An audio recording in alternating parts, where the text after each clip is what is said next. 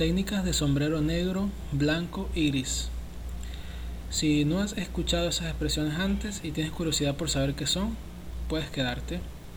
Y en menos de 10 minutos te lo voy a explicar.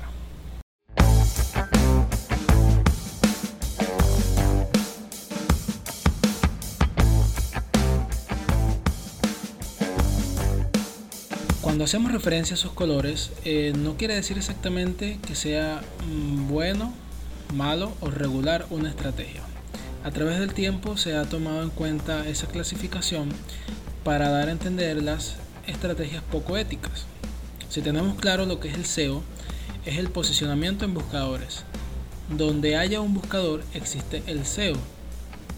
¿Por qué hablo de esto? Porque muy pronto Instagram va a introducir el SEO en su buscador. Es decir, que las personas podrán encontrar tu perfil mediante palabras clave. Pero claro, nos vamos a centrar en el SEO tradicional, que son los motores de búsqueda como Google, eh, Yahoo, Bing, bueno, aunque están bastante olvidados, generalmente todo gira alrededor de Google. Por eso es que este punto es interesante. Cuando las personas clasifican su estrategia como blanca, negro o gris, tienen en cuenta únicamente lo que Google está poniendo como estatuto para que su página posicione o no.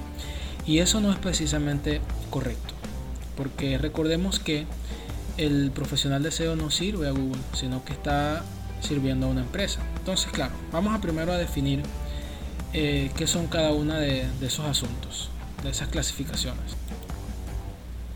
Un profesional del SEO, cuando eh, le hacen la contratación para que posicione o haga una estrategia para una empresa, él lo primero que evalúa es qué, qué posición tiene actualmente, o sea, donde esté, si es buena, si es mala, él tiene que evaluar eso y qué es lo que la empresa quiere transmitir, porque no puedes eh, querer posicionar en, muchos términos, necesitas algo específico, a qué se dedica, qué es lo que mejor hace. Y entonces ahí empiezan esa clasificación que se ha venido haciendo a través del tiempo. Comencemos con la de sombrero negro. Generalmente mm, se refiere a técnicas poco éticas que violan las políticas o las directrices del motor de búsqueda, que muchas veces es Google. O sea, lo que, lo que para Google le parece mal, quizás para Yahoo, para Yandex o cualquier otro motor de búsqueda que conozca, no lo sea precisamente. Eh, ahí es donde está el problema, que muchas veces se generaliza. Tengamos presente eso. Google no es Internet, aunque claro, en gran tráfico pasa por allí, entonces por eso se, se toma bastante en cuenta su opinión.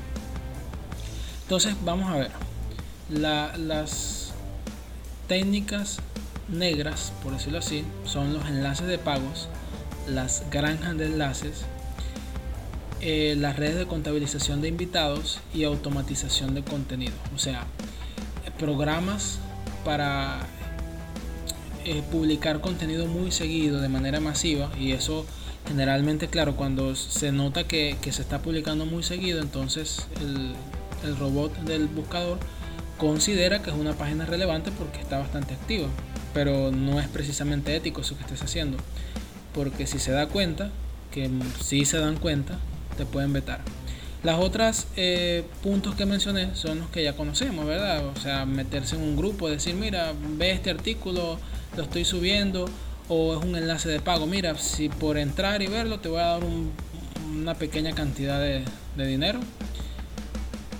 Y eso en cierto modo ayuda a que posiciones. Pero es poco ético la forma que lo hacen. La zona gris son esas que no son, como bien lo sabemos, ni blancas ni negras. O sea, no sabemos dónde clasificarlas esas pudieran penalizarse por Google. Pero vean esto, puede ser penalizada con Google, pero sin ninguna razón aparente. O sea, no es algo que lo tengamos claro, sino que sencillamente pasó y ya. Entonces, es un buen punto. Para saberlas, tenemos que esperar la penalización de Google, porque en realidad no es algo que esté bien definido. Y las técnicas eh, de sombrero blanco son las éticas, las que están fielmente apegadas a lo que Google dice, pero volvemos nuevamente al asunto. Siempre se toma en cuenta la opinión de Google. Entonces, ¿qué es lo que hacemos como normalmente para optimizar una página web para que Google la indexe y, y la quiera mucho, le dé amor, la ponga de primero? tiene que estar bien optimizada para dispositivos móviles. Recordemos que la mayor cantidad de tráfico en la web es del móvil, no es desde una PC de escritorio. Tiene que tener buena velocidad de carga. Claro, con bueno no queremos decir que sea del 100%, aceptable. Y tenemos que hacer investigación de palabras clave. Un estudio que, tenemos que ver eh, de acuerdo a lo que hace la empresa, cómo se posiciona con las palabras clave y en la creación de contenido. Mira, algo que me ha llamado mucho la atención es eh, las empresas de contratación de hosting.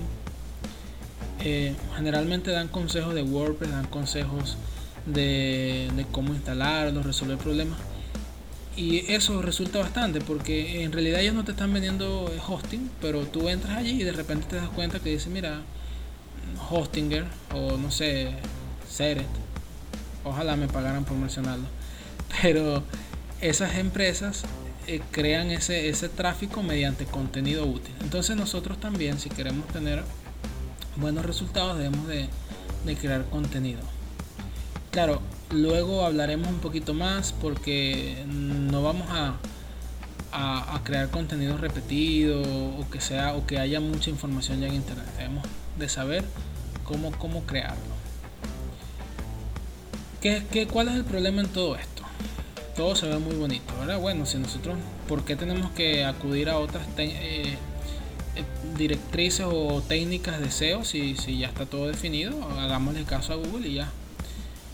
Bueno, el problema es, uno de los problemas más grandes de hacer eso, que no estoy diciendo que esté mal, es muy bueno que se haga, es la ideal, pero es como darle autoridad a Google, o sea, él no es la autoridad ética y moral del Internet. Y aparte de esa penalización es que Google cambia. O sea, lo que hace tres años era válido para Google del día para otro puede cambiarte. Entonces, ¿cómo haces allí? Pierdes todo el trabajo que hiciste. O a veces hay limitaciones que tú consideras que cuando empiezas a investigar que puedes hacer algo que tú consideras que te da resultado y entonces Google te lo va a penalizar. Entonces, claro, en pos de de querer tener esos buenos resultados a, la vista de Google, a veces sencillamente nos preguntamos qué pensará Google de esto, lo estaré haciendo bien, lo estaré haciendo mal. Y entonces eso lleva a que se creen algunas veces, no siempre, no estoy diciendo que esté mal, malas estrategias, porque entonces eso lleva a que los profesionales del SEO se pregunten qué quiere Google, pero no le preguntan a las empresas qué es lo que quieren lograr ellas. Aquí vamos a una parte que va a ser de mucha eh, discusión, porque es algo que van a salir mucho que dicen, oye, no, Javier, estás equivocado, no es así. Y lo que voy a comentar no es una verdad absoluta, sencillamente es un tema y es un punto que es a considerar. ¿Qué resultado quiere la empresa? ¿Qué, qué es lo que pretende él si quiere vender de una manera un poco menos ética? Pero si ellos están contentos, entonces ¿por qué estar pendiente de Google? Vamos a esto. Imaginemos que están haciendo una, campaña de, ventas, de marketing, y en realidad no se tiene en cuenta el SEO, sino que sencillamente quieren hacer un sitio web bonito que, ayude a vender. Y el tráfico se va a llevar desde una red social, y eso es lo que quiere la, empresa, pues, que se haga esa estrategia así. Y, si, y ellos dicen que tienen ventas y así se hace. Entonces, ¿por qué limitar y decir que no se va a hacer? Porque quizás la forma en que se va, en que se va a diseñar la página web, la información que se va a usar, Google la va a penalizar. Entonces, ¿verdad que son cosas que ponen a pensar? Es un, es un dilema moral. Y eso es algo ya entre cada profesional y la empresa que va a realizar la campaña. Google no tiene por qué meterse allí. En fin, es, una opinión. No, no, estoy totalmente de acuerdo tampoco en esas técnicas o esas ventas agresivas o, utilizar este material con derecho de autor. Nada de eso estoy de acuerdo. Pero bueno, es algo a considerar que, que es válido pues también.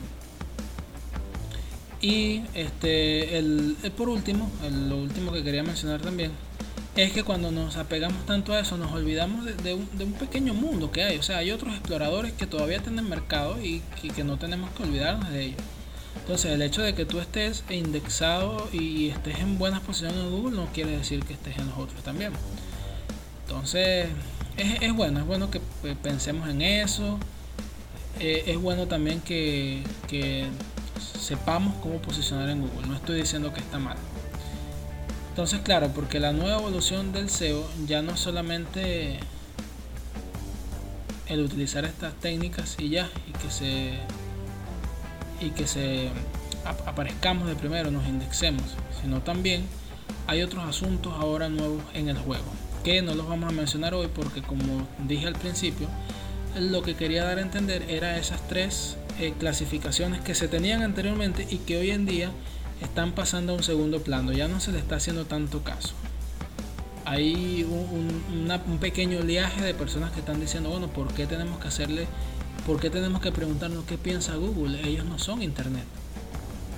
Claro que ofrecen muy buenos servicios, pero no lo son. Entonces, eso fue todo, todo por hoy. Bueno, eh, como les mencioné, le iba a aclarar eso en 10 minutos o un poquito más. Así que esto fue el segundo capítulo de No Emprendas Digital. Recuerda que el propósito de esto es que tú emprendas de manera digital, pero emprendas bien. No como, como se está viendo ahorita. No darte a entender que es algo súper fácil que solamente en poco tiempo vas a tener resultados. Tienes que ensayar y tienes que equivocarte también. Pero no te desanimes, que cuando la pegas eh, y agarras esa experiencia, eso te va a servir para siempre y vas a entender cómo funciona todo este asunto. Así que desde Puerto La Cruz, Venezuela, les habló Javier Mora y nos vemos en el siguiente capítulo.